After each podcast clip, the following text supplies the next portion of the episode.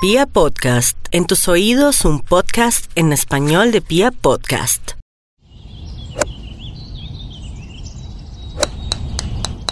Hoy les damos la bienvenida a la primera audición de Golf para Todos. Eh, pretendemos acompañarles semanalmente en un programa que promueve el golf, que nos actualiza y que nos permite conocer las expectativas que hay en torno a este deporte que como la totalidad de los deportes pues ha hecho una pausa en el camino. Hoy tenemos un invitado muy especial eh, que es Carlos Vila, director ejecutivo de la Federación Colombiana de Golf. Y para los próximos minutos me va a acompañar un periodista muy reconocido, tal vez el más importante en el mundo del golf en nuestro país, que Juan Manuel Morales. Juan Manuel, gracias por acompañarnos en Golf para Todos y bienvenido.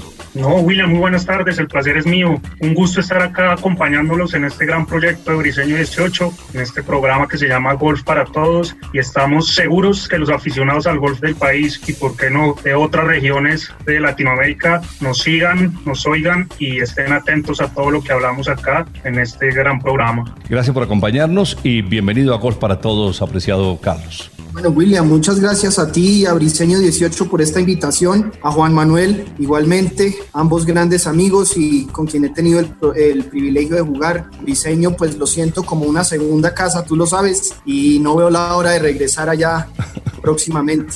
Gracias, Carlos. Carlos, ¿qué respuesta han tenido del Gobierno Nacional después de las inquietudes que ustedes plantearon en asocio con la Federación Colombiana de Tenis para conocer si en poco tiempo podría empezarse a jugar al golf y al tenis pues William, es una buena pregunta. Digamos que en eso hemos avanzado con el ministerio y es una carta que firmamos conjuntamente entre la Federación Colombiana de Golf y la Federación Colombiana de Tenis. Básicamente porque son dos deportes que se practican al aire libre, no tienen contacto realmente entre los jugadores y permiten mantener un aislamiento como el que se está aconsejando en estas épocas eh, que por su naturaleza se mantienen muy fácilmente. En ese orden de ideas, digamos que se hizo un acercamiento con el ministro eh, y él nos puso a las dos federaciones a trabajar en miras de poder llegar a unos protocolos que permitan eh, volver a jugar nuestro deporte. ¿Cómo ha avanzado ese tema después de la carta? Como han visto ustedes, la Federación Suramericana de Golf, basado en experiencia de la R&A, emitió una, un, un, un modelo de lo que podría llegar a ser un protocolo en las federaciones suramericanas que ha sido muy útil para nosotros y nosotros con base en ese documento, en el emitido por el R&A, lo que hemos visto de Estados Unidos, lo que circuló en estos días de España, hemos hecho una adaptación muy propia eh, con base en los lineamientos de salud general que ha dado el Ministerio de Salud y en los próximos días estaremos radicando el proyecto de protocolo por intermedio del Comité Olímpico Colombiano muy seguramente que le hará un chequeo con base en eh, sus asesores médicos y demás para posteriormente llegar a esa anhelada cita con el Ministerio tanto de Deporte como de Salud y presentarles lo que consideramos podría ser ese protocolo para reiniciar nuestro juego. Carlos, una pregunta. Varios golfistas nos han dicho que creen que después del 11 de mayo, cuando en teoría se cumple esta segunda fase de la cuarentena, se puede regresar a los campos. ¿Cree usted que es una fecha muy cercana o que se va a extender un poco más para poder volver a jugar golf? Pues Juan, yo creo que me encantaría que esa fuera la fecha. Sin duda alguna uno le apuntaría que eso sería lo ideal. Sin embargo, yo creo que esto tiene unos procedimientos y unos trámites que se han visto en lo que ha hecho el presidente hasta ahora y las alcaldías locales en cómo han venido abriéndose y reactivando los distintos sectores que yo no descartaría que se tome un poco más de tiempo. Sin embargo, es muy alentador que como ustedes lo han oído en distintas entrevistas, pues el ministro tiene claro que uno de los primeros deportes que podría retomarse es precisamente el golf. Entonces, poner una fecha para mí no sería fácil, pero creo que vamos por buen camino. Para los golfistas que nos ven y nos están escuchando, Carlos, ¿para qué tenemos que prepararnos? ¿Cuáles serían las medidas de mm, control sanitario con las cuales ingresaríamos al campo para empezar a jugar? Pues William, ese es uno de los temas que estamos eh, revisando. Obviamente esto implica generar eh, unos controles previos al juego, que básicamente eh, creeríamos y que sin, que esto sea definitivo, porque como te digo, se están trabajando los protocolos, pero habrá que trabajar coordinadamente con los clubes para garantizar que quienes van a entrar al club hay que tener un control estricto estricto de eso, seguramente los jugadores tendrán que certificar que se encuentran bien de salud, que no presentan los síntomas propios del COVID que seguramente restringirían su ingreso. Habrá unos manejos de cómo deben llegar las talegas, dónde se deben recepcionar, eh, dónde se deben almacenar previo al juego, limitaciones de cuántos jugadores van a poder ingresar en determinada jornada. Como ustedes saben, muy seguramente habrá unas restricciones enormes en las eh, sedes sociales de los clubes, entonces ni pensar en entrar a un vestiero o algo así, que habrá que cambiarse en un espacio habilitado para tal fin o en el mismo carro, todo tendiente a tener el menor contacto posible y que eh, se pueda ingresar a los clubes garantizando toda la seguridad del caso tanto para el jugador como para los empleados o funcionarios del club. Una vez se surta ese proceso, pues ya habrá una asignación previa de horarios de salidas, seguramente en clubes que en muchos clubes hoy en día se trabaja con tea times, en otros será algo novedoso porque tendrán que hacerlo y una vez asignado el tea time habrá que llegar al club y, cumplir con los requisitos para poder salir al juego. Ya en el campo aplicarán muchas medidas, yo creo que todos ustedes han visto eh, temas como el mantener el menor contacto posible con la bandera, si es que hay bandera. Habrá campos que optan por no tener la bandera y más bien eh, un plano de banderas para que el jugador conozca previamente dónde van a estar ubicadas. Frente a los bunkers hay varias eh, posibilidades de manejarlo. Una vez que el jugador arregle su propio el bunker cuando salga de él con los pies y con un palo y que el club haga mantenimiento periódico. Otro es que cada jugador cargue su propio rastrillo. Es decir, hay muchas variables que uno entraría a mirar qué es lo más aconsejable y de todas maneras habrá algo de criterio en cada club dentro de ese marco que emitirá la federación para que lo puedan adecuar a su propio funcionamiento y como mejor lo puedan eh, hacer, cumplir. Carlos, hay, países como Argentina que han cambiado los modelos de inscripciones a, los clubes. ¿Cree usted que después de esta situación que se está dando, el modelo de los clubes en Colombia actualmente puede cambiar? Pues Juan, esa es una discusión que no es nueva. Digamos que en el mundo eh, se han abierto paso otro tipo de membresías en la que ya no es la, el vínculo que tiene un socio con el club como lo tradicional, como lo que en Colombia hemos heredado muchísimo de Europa. Ya uno ve clubes o campos como es Briseño 18 que manejan un esquema distinto. Son clubes abiertos donde una persona se puede vincular y paga por un año de juego si es que no decide pagar cada vez que va y con eso adquiere unos derechos sin ser socio, pero es miembro y como tal goza de sus instalaciones. Entonces eso hemos visto que en otros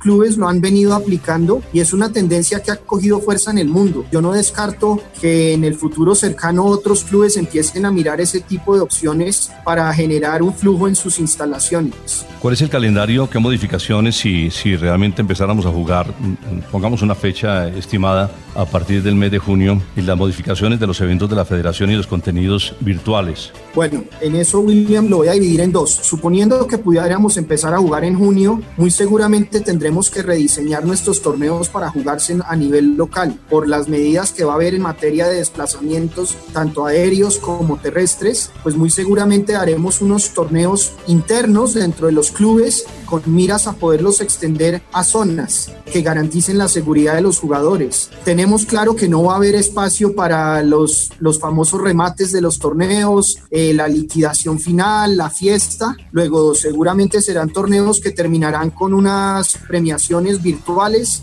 y unas rifas virtuales entre sus participantes. Pero creo que en la medida en que se vayan dando las cosas podremos ir acomodando el calendario es prematuro decirlo, habrá torneos que como entenderán, pues el tour profesional eh, está en veremos en este momento porque los patrocinadores pues no tenemos tan claro cuál va a ser su participación si no se puede estar presente el público que es a lo que ellos le apuestan. A nivel de aficionados será más fácil y como te digo, seguramente serán torneos circunscritos a la zona o a la región en la que están y ahí habrá unas competencias en los distintos rangos de edad, de divisiones que tiene la federación. En cuanto al tema virtual, digamos que eso ha sido algo a lo que le hemos sacado mucho provecho nosotros en la federación y hemos podido hacer capacitaciones a instructores. Eh, la última que hicimos contó con, eh, liderada por Daniel Restrepo, nuestro eh, primer profesional del Centro de Alto Rendimiento y director técnico de la federación, y Jorge Mesa. Ya ustedes saben pues de las virtudes de Jorge Mesa, pudimos hacer unos seminarios virtuales que se hicieron por regiones, más de 200 profesionales eh, asistieron a esos cursos que ellos dictaron.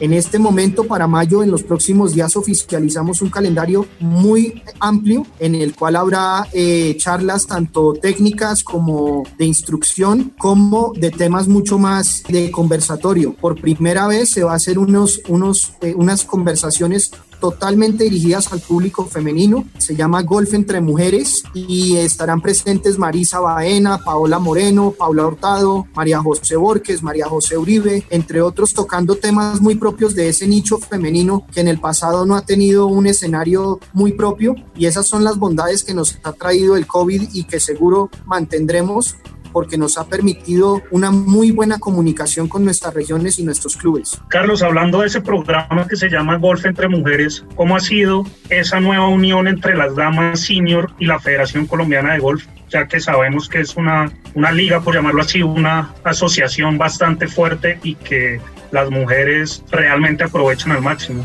Es un proyecto muy lindo, Juan, y es un proyecto al que la Junta Directiva de la Federación le puso todo el empeño por sacarlo adelante. Lo que se hizo fue montar sobre la estructura que ellas venían trabajando, traerla hacia la Federación y crear esa división para que estuvieran incorporadas a la Federación Colombiana de Golf. Con eso se les garantiza unos presupuestos mucho mayores a lo que ellas venían manejando, se les da la posibilidad de contar con patrocinios en sus eventos y hemos podido con el comité que ellas integraron hacer unas cosas muy importantes como son clínicas eh, gratis para las eh, jugadoras de esa división que se estaban haciendo con mucho éxito en el, en el centro de alto rendimiento. El nacional de, de ellas este año se hizo en Lagarto, se alcanzó a realizar y la verdad pues comentaban la diferencia de lo que eh, se lograba cuando estaban de la mano de la federación, porque obviamente ayuda mucho tener ese apoyo para ellas. ¿Qué manifestación o qué han dicho los presidentes de clubes y qué expectativa tienen, Carlos? Claro, William, como bien lo anotas, pues a nivel de los presidentes de clubes hay una preocupación grande porque por el qué va a pasar. Como todos sabemos, este COVID va a traer consecuencias eh, que van a impactar mucho las finanzas de las personas y por ende de los socios de los clubes. Eh, se está previendo un retiro importante de socios y seguramente de algunos que se mantengan pero con dificultades para cumplir con su cuota de sostenimiento. En ese orden de ideas, el tema de que los, la apertura va a ser gradual, arrancando por seguramente lo que son los deportes al aire libre, pues los clubes harán todo su mejor esfuerzo para adecuar sus plantas y su estructura a ese fin. Gradualmente los irán abriendo, pero sí se vienen tiempos difíciles para los clubes y lo que hemos podido observar desde la federación es que lo han manejado con mucho tacto, con mucha responsabilidad, han hecho grandes esfuerzos tanto por sus empleados como por sus socios y creemos que en ese orden de ideas pues todos aprenderemos a manejar el día a día y nuestra situación de una manera distinta y los clubes seguramente saldrán muy fortalecidos, eh, pero sí son tiempos difíciles.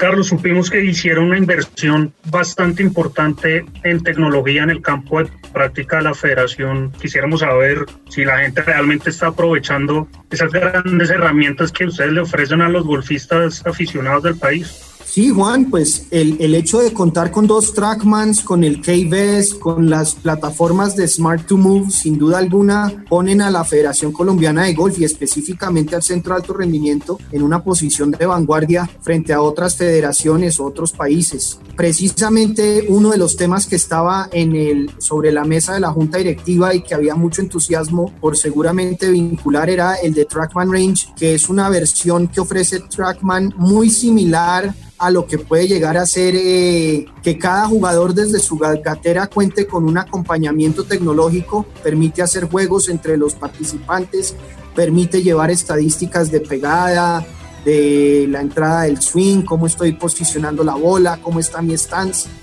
Entonces digamos que la, la, Junta Directiva ha tenido mucho interés en que ofrecer ese tipo de ayudas que son fundamentales. Esa, como te digo, quedó ahí en, en stand-by por ahora, pero apenas abramos, volverán a contar con los dos Trackman, con la filmación, con todo lo que tenemos para ayudarle a nuestros jugadores, tanto recreativos como competitivos, para mejorar su golf. Esta cuarentena comenzó, Carlos, en pleno de players a nivel internacional, ¿cuándo cree que podamos volver a ver las estrellas del, del Tour? ¿O cree que esto también se va a demorar un tiempito? Pues William, hoy curiosamente salió un comunicado del PGA Tour en el que hablan de que vuelven creo que el 20 de junio, si no estoy mal, eh, que reactivan eh, sus torneos. Eso sería una gran noticia. Lo otro es, pues ya vimos que eh, Tiger Woods y Phil Mickelson firmaron para jugar en mayo, similar a lo que hicieron el año pasado, y eso va a generar mucha expectativa. Eh, hace demasiada falta los torneos y pues nos tocará verlos por televisión, van a ser sin, sin público, pero yo creo que ese es otro mensaje muy positivo si se reanuda el PGA Tour en junio, sobre todo porque tenemos a Juan Sebastián, que es de tu casa, tenemos a Camilo y, y tenemos a los jugadores en el Conferry y PGA Tour Latinoamérica que estamos ansiosos por ver cómo se van a desarrollar en lo que resta de año. Queremos agradecerle, Carlos, el que nos haya acompañado con esta serie de noticias que nos actualizan a todos los golfistas. ¿Y alguna recomendación especial para quienes estamos que le pegamos a la bolita? Muchas gracias, William. Te agradezco la invitación y le hago una invitación a quienes nos oyen en este programa para que mantengan la calma, seamos respetuosos de las directrices que ha dado el gobierno no caigamos en errores eh, de tratar de hacer las cosas antes de tiempo o sin permisos, porque eso solo nos va a demorar el regreso a los campos. Acatemos las disposiciones, cuidemos nuestra salud, cuidemos a nuestras familias. Muchas gracias.